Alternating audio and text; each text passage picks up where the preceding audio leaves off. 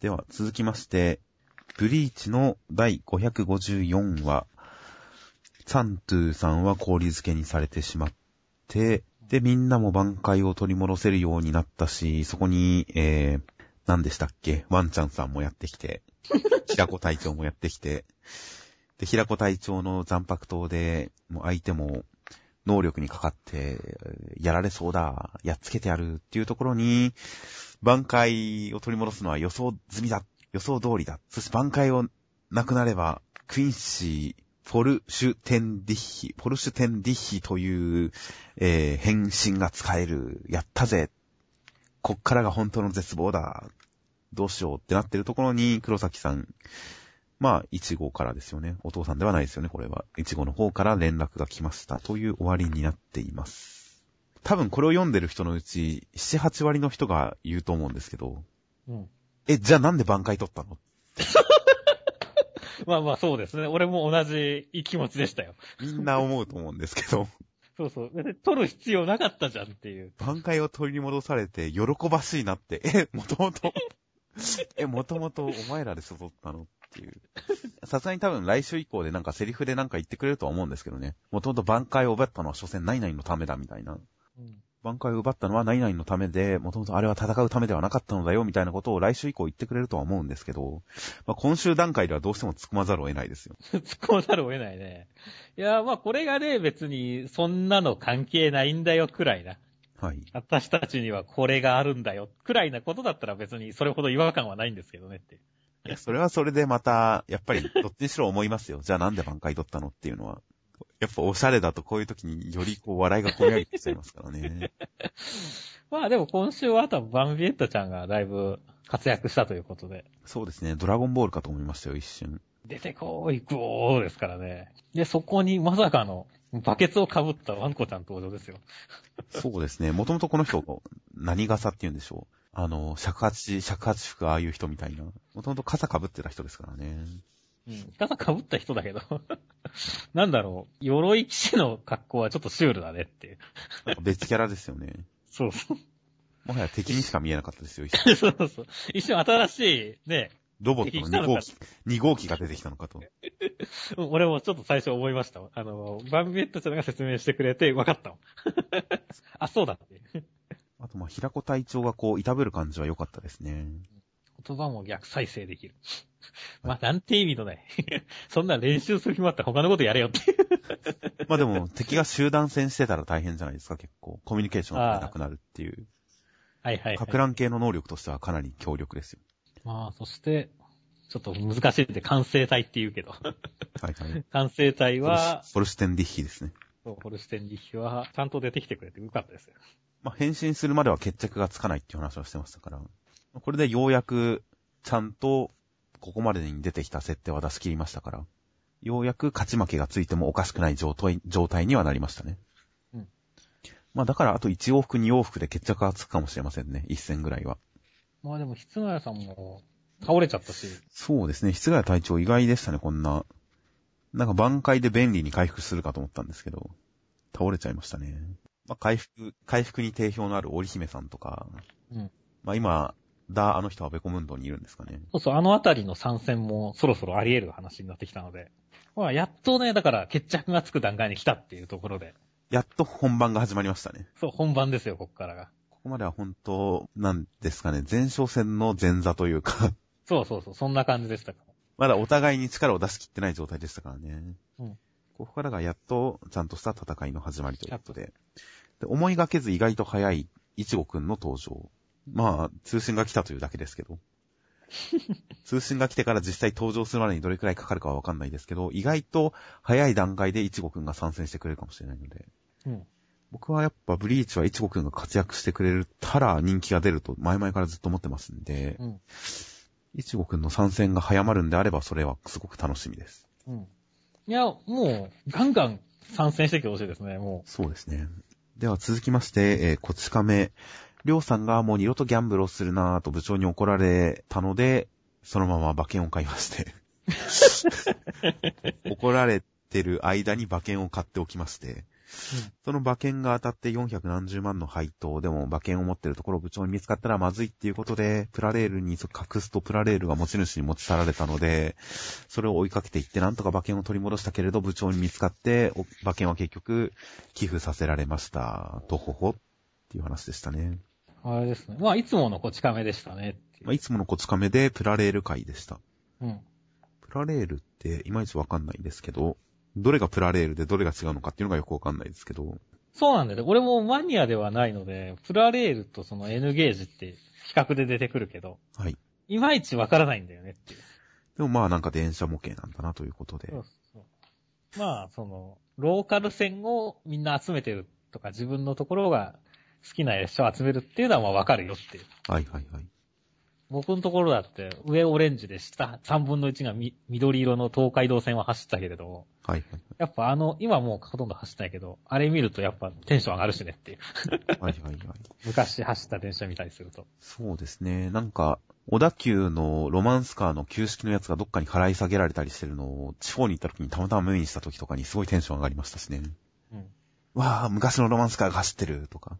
だからああいう知ってる電車をよそで見るっていうのは まあ模型にしろ何にしろ、うん、なんか、ある種の土着感があるんでしょうね。うん。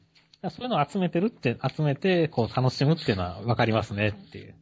そうですね。まあ、あとちょっと話はそれるけど、はい、まあ、端末でこう、ネットで馬券が買える時代だから、競馬ネタも作品が作りづらいっていう。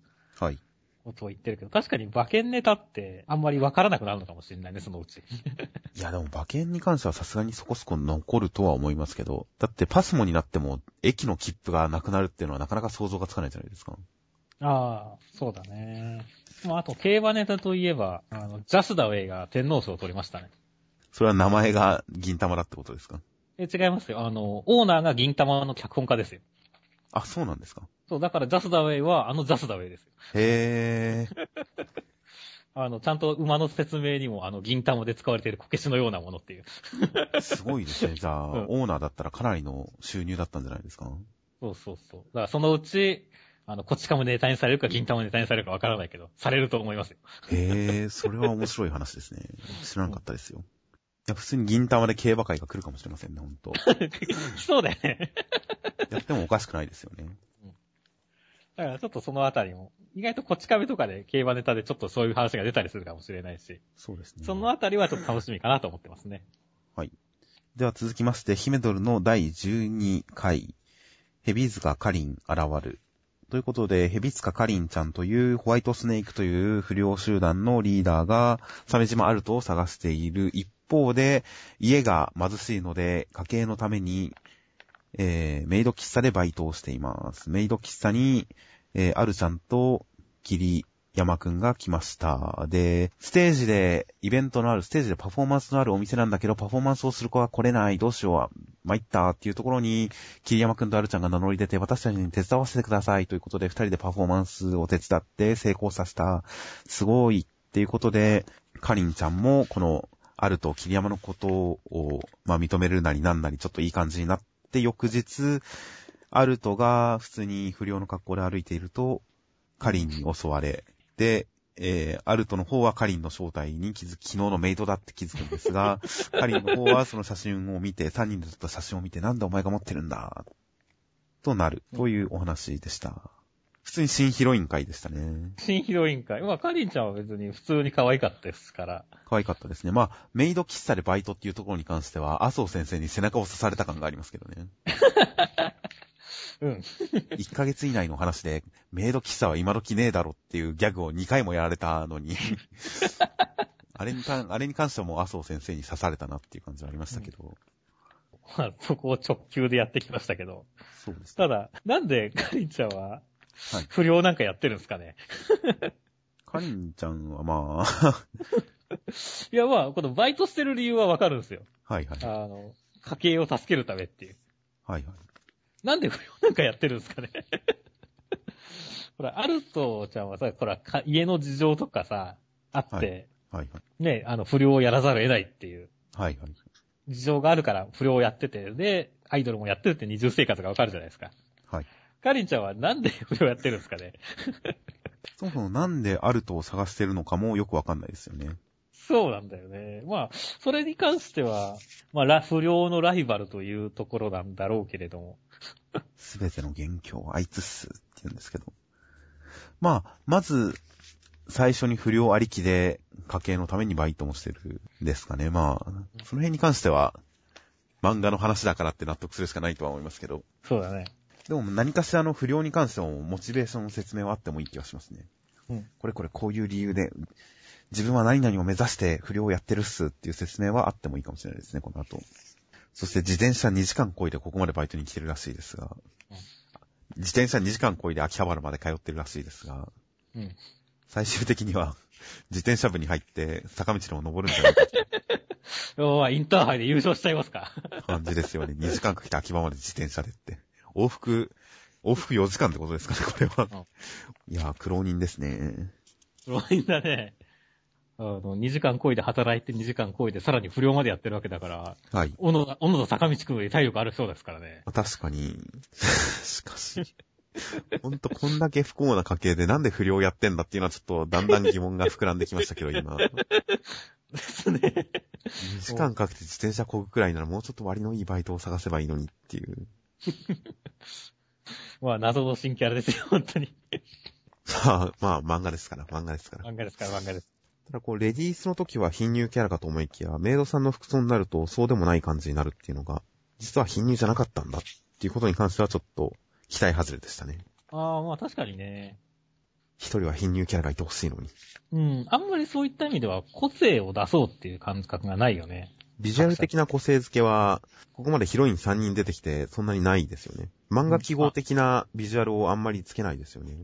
うん。まあ髪型を変えるたりする漫画だからっていうのもあるんだろうけど。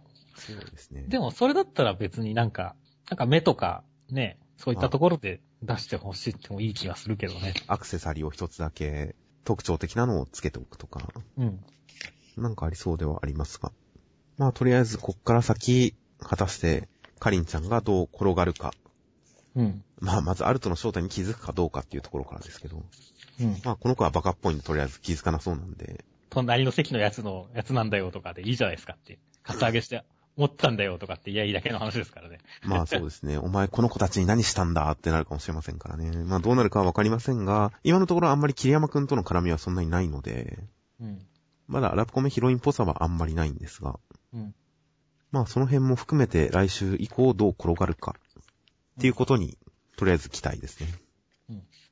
では続きまして、黒黒くの、えー、第13話、ボスがクロクさんたちの元にやってきて大暴れ、クロクさんは戦う、けれど、どうも状況は思わしくない、押され気味。ということで、チャラキさんは、なんとか助けを呼べないか、なんとかできないかと思いつつ、間に割って入り、犬のぬいぐるみで相手を脅せないかと思いきや脅せなくて、でももう、畜生ということで飛び出していって相手に襲いかかり、うん、俺だって大元だって分かってんだよ。でも死ぬより、このままケツ巻いてバックレンのは死ぬより、出せと思ったからだよ、と言いながら、相手を縛り付け、そして、えー、蛇の姿のチャラキさんに、えー、少女という妖怪であるボスがちょっと隙を見せたところに飛び込んだクロクさんが超巨大ななんとか棒で一撃かますという展開になっておりました。とりあえずボスは少女でした。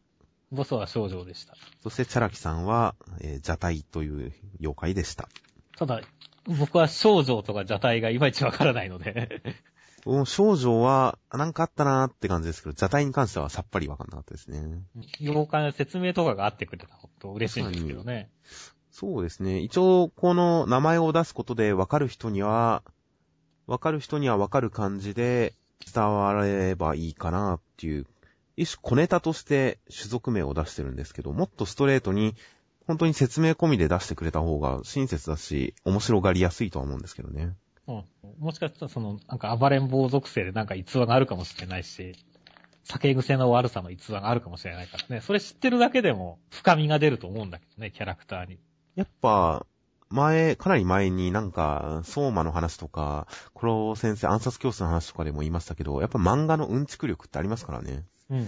ストーリーとは関係ない部分で、うんちくが面白いっていう面白さは一つありますから、妖怪うんちくを単純に盛り込むだけでも、えー、一つ面白さはプラスできると思うんですけどね。うん。まあ今週は少女さんもありますけど、まあ、今週はもう千秋ちゃんの恥ずかしいセリフ禁止ですよ。まあ、千秋ちゃん、もう、もはやこんなキャラだっけって感じですけどね。どっちかっていうとリアリストなツッコミキャラだったような気もするんですけど、気がついたら恥ずかしいセリフをガンガン言う人になってしまいましたって。最近なんか、純粋な子になっちゃってますね、キャラが、キャラ付けが。もっとひねくれてたと思うんですけど、僕の中の千秋ちゃんは。そうだね、僕もなんかなんかひねくれてる。まあ、黒木さんの方がどちらかというと純粋で、そうです、天然で。ほんとそれを、うん、天然で、それをちょっと斜めから見て、突っ込むような感じだったですからね。そうなんですけどね。もう最近の千秋ちゃんは毒が抜けましたね、完全に。ツッコミに関してはさよさんにお任せして、完全に毒気の抜けたキャラになりましたね。まあ、果たしてこれが進化なのか何なのかわかりませんけども。まあ、イチャイチャするための変更ですから全然いいんですよ、これで。まあ、黒木さんと会ったらまたなんかいい、感じのいい突っ込みを見せてほしいですけどね。そうですね。そういうギャップも楽しめるかもしれませんしね。そして今回の、えー、4段ぶち抜き、ぶち抜きのさよちゃんのイラストも良かったですね。いいですね、これは。あとはまあ、一応敵のボスのキャラクター、それなりに立ってて良かったですよ。この最初の登場シーンからとかやっぱいいですよね。ちょっと怖い感も出てていいですよ。あれおかしいな、全然盛り上がってないじゃないですか、っていうところから、そこの赤髪の君どう見ても未成年じゃないですか。未成年はお酒飲んじゃダメなんだぜ、知らねえの？って言って、17、はい、アウトって言って、ふう、危ねえ危ねえ、なんとか事前に犯罪を防ぐことができたぜっていう、この辺のキャラも、やっぱ狂気があって、狂気を感じさせて怖い感じで、結構キャラ立っていいなと思いましたよ、少女さん今回。少女さんはキャラ立ったね。だからまあ、もうちょっとなんか、会話、キャッチボールあってもよかったような気がするけどねって。まあでも、必要最低限で済ませようと思ったら、このくらいの分量でもいいかなとは思いますけどね。そして、チャラキさんが頑張る話と。なんかすごいことになってるんですけど。なんとかも。多摩市役所っていうのは超巨大になってるという。だって、これ、ね、なんか200メートルとかくらいあるんじゃないですか。横浜ランドマークタワーくらいあるんじゃないですかっていう。でもものすごいですよ。それくらいはありますよ、普通に う。ん。やべえなって思いながら見てましたけど。そうですね。まあ、巨大感はいいですよね。バトル的な意味での決め駒としては、あんまり引きの絵って、あんまり好きではないんですけど、僕は。でもまあ、スケール感のみに関して言えば、なかなか面白い、この決め駒でした。まあ、来週勝てるかどうかはわかりませんが、とりあえず予告で研修、事後研修終了ってありまして、これに関しては実際来週ぐらいで終わりそうかなという感じはありますんで、うん。まあこれまで散々首を、僕たちが首をひねってきたカレー、カレイドスコープ、万華鏡、カレー犯罪料理、逮捕とか、ああいう、なんかずっと首をひねらひねらされてきたことに関して、来週あたり決着がつくのかなと思います。いやいやまあ、うまいこと決着をつけてほしいですね。あと、バトさん何してるんでしょうっていうのも含めて。そうですね、バドさんも含めて心配、不安もありつつ、まあとりあえずどういう決着がつくかということを、に注目しています。うんでは、最後に、巻末漫画、磯部磯部物語、浮世は辛いよ、第3話と第4話、センターカラーが第3話、巻末が第4話となっております。では、戻りまして、センターカラー。戻りまして。えー磯部磯部物語第3話、無類の餃子好き中間良先生の磯部磯部物語。内容的には、磯部が将来の計画を立てます。うん将来について考えてみたら、見たところ、今年大剣豪、来年流派確立、再来年には医学蘭学天文学を収め、そして、その後団子屋の看板娘と結婚などなどを、将来のことをすべて えー、なんでしょうね。これ、あらすじ説明してる途中でもう、これ説明する必要あるんだろうかって今すごい、ふつふつと思ってきたんですけど、まあ、将来に関して妄想をして、全然身のない妄想をして、努力すれば大丈夫、うん、努力すればいいのか、楽勝だなって将来舐めてるニートでしたというお話です。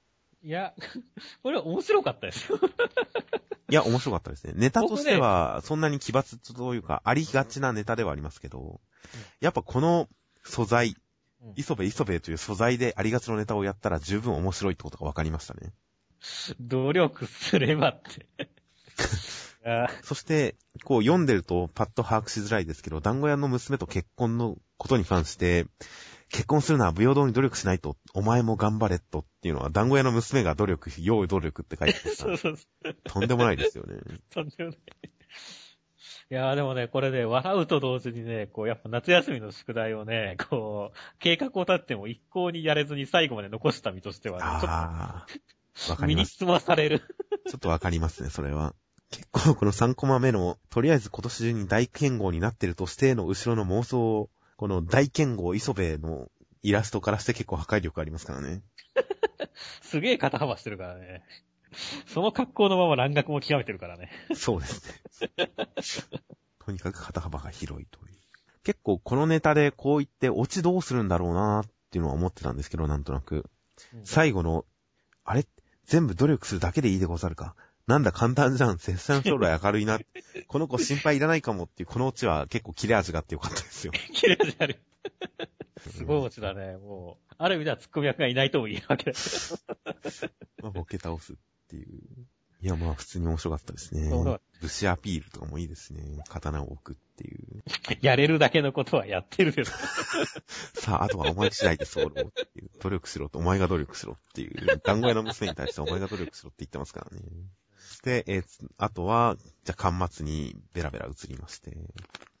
えー、磯部磯部物語第4話、剣はペンより強いで候。無類のぷよぷよ好き、仲間良先生。基本、この作者名の前につくプチ情報は、何々好き、無類の何々好きなんですね。結構中間良先生はだから何が嫌いかより何が好きかで自分を語る人なんですね。やべえ、それを言ったら、それを言ったら打ち切られてしまう。このプチ情報、今後も何が好きなのか楽しみですよ。うんちなみに、第3.5話の方は、無類のプロローグ好き、中間良先生ですからね。もうだいぶネタがなくなってきたこ。こまで行くと何でもありになってきましたよね早く。第5話とかで、無類の第5話好き、中間良先生とかになってる可能性もありますからね。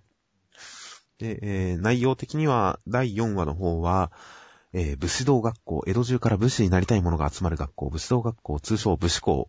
まあ、あの、ヒメドルの通称走行戦みたいなやつですね。通称武士校。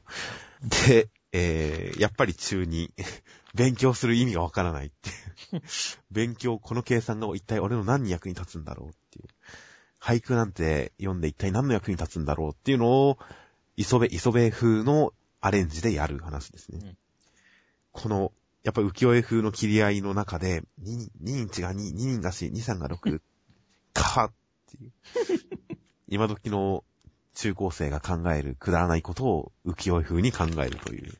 うんそして夏草やつわものどんは夢のあわ無念っていう。そして最後、磯部が勉強やっても強くなんかない、強くなんないっていうことを指摘すると、教師がうろたえバレたか。みんなが確かに、そして磯部、拙者、磯部、拙者、磯部、拙者っていう、掛け声の中、目を覚ますと授業中寝てるだけでした。妄想でした。ごめんなさい。という終わり方で。まあ普通に面白かったですし、これもまた。まあ中で一番好きだったのは、この、周りのみんなが、みんな拙者についてくるで候って言われて、磯部、磯部、磯部って、えー声援を送る中、磯部の後に一時、拙者って自分でつけてるっていうのがちょっと好きでしたね、僕は。磯部、拙者、磯部、拙者、磯部、拙者っていう。これ、どういう意味？まあわかるけどさ、どういう意味ないやいやいや、自分で自分に掛け声をかけてるんですよ。のうん、すごいね。これ多も面白かったですし、ペンは剣より強しなんて言ったけど、そう本当かな？サクっていうのも、まあ面白かったですし、わあでも本当でも、さっき中二って言葉が出たけど、基本的にはやっぱ中二漫画なんだよね、これ。ね、思春期のグダグダを浮世絵でやるっていう漫画ですね、今のところ完全に。あと結構内容的にも先生がうろたえ出すあたりとかで結構展開に山な、山谷がありますからね。え、うろたえちゃうの？みたいなのにちょっとドキッとしましたから。ぎょっとしましたから。うん最後に夢落ちでちゃんとオチがついて、あ、そっか。流れとしてもちゃんと展開がありましたから、まあ、んまあ面白いですよ、ほんと。そして続いては第3.5話、最高の一日になりそうで候。今日は日曜日だ、一日中ゴロゴロしてやるで候。というということということで、ゴロゴロしながら落ち着く、ちょうどいい体勢を探す。うん見つからない、畳の目を数える、飽きた、外出たら負けな気がする。と思ってると、すごいいい体勢が見つかった。で、今日は、今日、最高の一日になりそうだなと思ってると、実は日曜じゃなくて月曜だったという。これ、何なんですか江戸に曜日っていう概念があったのかっていうところの。いや、だから、い磯部豆知識ですよ。うん江戸時代に今でいう曜日はありません。曜日が一般的に使われるようになるのは明治時代からです。ただ、寺子屋の休日は決められていて、毎月1日、15日、25日がお休みだったようです。磯部が言ってる日曜日は、この日のことだと思って読んでください。イメージが大切です、イメージ。ああ、なるほどね。よかったよかった。よかえ、った。ここ読んでなかったんですか？読んでなかったんです、俺。いやいや、ちゃんと磯部毎日しか読まないと。ごめんなさい。読んでませんでした。イメージが大切なんですよ、イメージが。そうだ、イメージが大切だったんですよ。いやー、すいませんでした。そんな、江戸時代に日曜日がないなんてことを突っ込むつもりだったんですか、ミスさん。ごめんなさい。そ そんなもうすでに磯部はその地点は遥か昔に通過してます。そうそう、やばいね。そこは3000年前に通り過ぎてた道だったね。ごめんなさい。そしてこのちょうどいい体勢が見つからない。これのあるある感は、さいいなと思いましたよ。うんわかる、わかりますよ。これだと肩の骨と腰の骨がなーっていう。あー、うーんって。これだと背中の中心の筋肉が、背中の中心の筋肉はちょっと違いますね、僕は。この横向きに寝て、ちょっと腰ひねった状態の時の違和感は、多分僕は左肩に来ますね。そうなんだね。肘とかにもなんか来るんだよね。来ますね、これは。座ると尻の骨の出っ張りに悩まされるっていうのはまあわかります。わかりますね。クッションがない時とかフローリングに座るとほんと辛いですね。うんというこのあるある感。そして、なんかいい体勢が見つかるい。い体勢。思わずやってみたくなりますよね、この漫画を読んだら。やってないですけど、決して。まあまあでもこんな感じ確かになんか収まり良さく、良さそうな感じするっていう。いや、固めの枕というか、たまにこう、ちゃんと寝るには硬すぎるけど、試しに頭を置いてみたら心地いい硬いものってたまにありますから。うん下手したらジャンプとかの上に頭を乗せると、あれ意外とこれいいかもって思うけど、実際にしばらくしてると辛いっていうのがありますから、あの感じかなと思うんですけど、最高の一日になりそうだなって満面の笑みっていう。最低ですよね、ほんとこいつ。で、オチは今日月曜っていう。これはまあ、このオチに関してはひどいとは思いましたけどうん、まあ、オチは、オチはもっとなんか別のもあったかもなとはちょっと思いますね。そして、次号、次号新年祭第3回、ついにクソババ以外の新キャラ登場で広がるイソベワールドって、次号第3回って言われるとだんだん曜日感覚じゃなくて回数感覚がなくなってくるんですけど、そうだね。まあ第5話と第6話が乗るんですかね。次回からは端末のみになるんですかね。おそらく今回の4話3.5話みたいな感じで、端末2話構成になるんじゃないですか。いやいや、まあ最終、やっぱ磯部は最後くらいにあるくらいがちょうどいいですよ。いや、ほんと端末ギャグ枠にふさわしいクオリティと内容とテンションですよ。うん。楽さというか、ゆるさというか、全部含めて端末ギャグ枠にふさわしいと思いますね。いや、磯部、先週、今週と、全2回、今までの2回分読んで、やっぱいいですね。うん。面白いですよ。面白いです。好きですよ。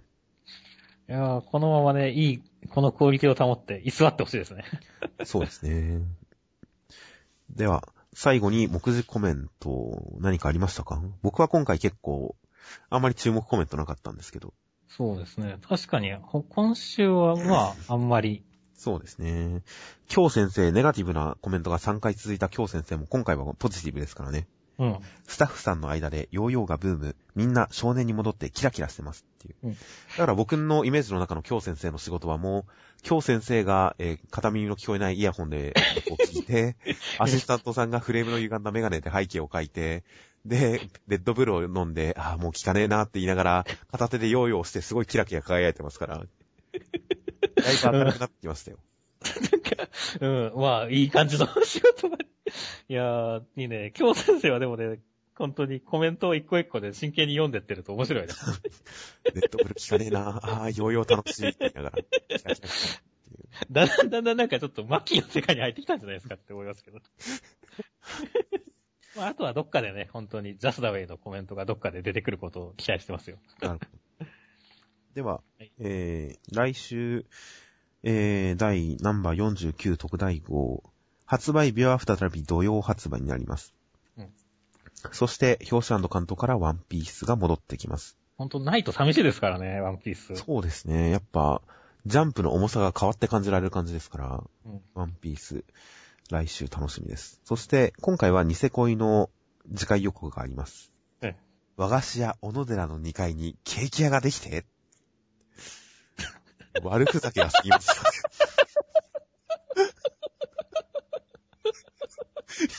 これ、ひどいよね。なんか、これまでのニセ恋の欲も、全然本編と違うじゃんとか、本編が長期シリーズをやってるのに、全然そのシリーズに関係ない内容だなとかで笑ってきましたけど、それでも一個一個取り上げれば、なんか花火大会でとか、海に行って水着でとか、ラブコメとしてありそうな話が一応書かれてたじゃないですか。それが今回、和菓子屋小野寺の2階にケーキ屋ができてっていう、そんなシチュエーションで。単なるシュアシュールレアリスムですよね、もはや。悪乗りしてきましたよ。そのニセ恋やばいっすね。だってこの展開、遊園地でマリーさんの秘密が何だろうって思ってるところから、来週突然、小野寺、和菓子屋小野寺の2階にケーキ屋がドーン出てきて、どんな展開だよえ。それはなんか、マリさんの秘密どころじゃねえなって、確かになんかもう駆けつけるだろうけどさ。もはやラブコメの話じゃないですもん、だってこの予告。単なる異常現象ですもん。そういう表現でしょ。まあ、ニセ恋の予告があるとなしで自習予告の面白さが違ってきますね、やっぱり。ち違ってきますね。俺も本当に今回見てて、吹いたもんね。そして、えー、なんと、遊戯王の高橋和樹先生が読み切りを書くらしいです。そして、漫画に登場したゲームがすぐに遊べる特製シールゲームルールの解説ページもということで、まさか、新新商品。またカードですよ、カードだって。ドランプ、封印されしカードを手にした少年の運命。まさか。まさか。いやーまあでも読み切りだから、いや、下手したら、だって高橋先生、あの、もう鳥山明より、小田栄一郎より稼いでるんじゃないかという説すらある、高橋先生ですよ。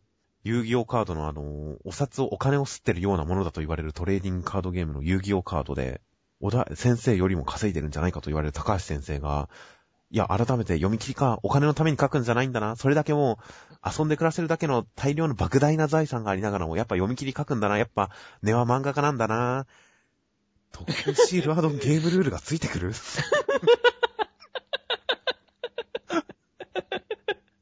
これは、売るんですかね？売るんですかね？いやでもなんか、売りそうですね。うん、やばいですね。高橋和樹はそうです。高橋和樹王国が作られそうですね。ドランプ、ドランプ。いや、まあ、この人の漫画なんだかんだで僕好きですし、うんこの人のセンスはすごい、やっぱいいなと思いますんで。まあ、遊戯王しかないんですけどね、この人の作品は。いや、遊戯王も別に結構好きですし、終盤も、初初期のノリとかもすごいセンスが、尖ったセンスがすごい光ってましたからね。うん。この人本来的にはすごいメジャーな人じゃなくて、やっぱ、なんでしょうね。マイナーっていうのも違いますけど、すごい、サブカルチックな尖ったセンスのある人ですからね。根本的には。まあ、ここまでメジャーになるとは誰も思わなかっただろうけど。はい。だからまあ、普通に読み切り、いや、きっと面白いんだろうなと思ってうん、ますよ。僕も、そう、面白いんだろうなと思ってますけど。はい。まあ、じゃあ、ちょっとまた遊んでみますかっていう感じで。特製シールゲームレベル。特製シールで遊んでみますか、これ。うんということで、来週49号11月2月、11月2日土曜日発売となっております。うんはい。では、今週はここら辺で。はい、お疲はい。おれ様です。疲れ様です。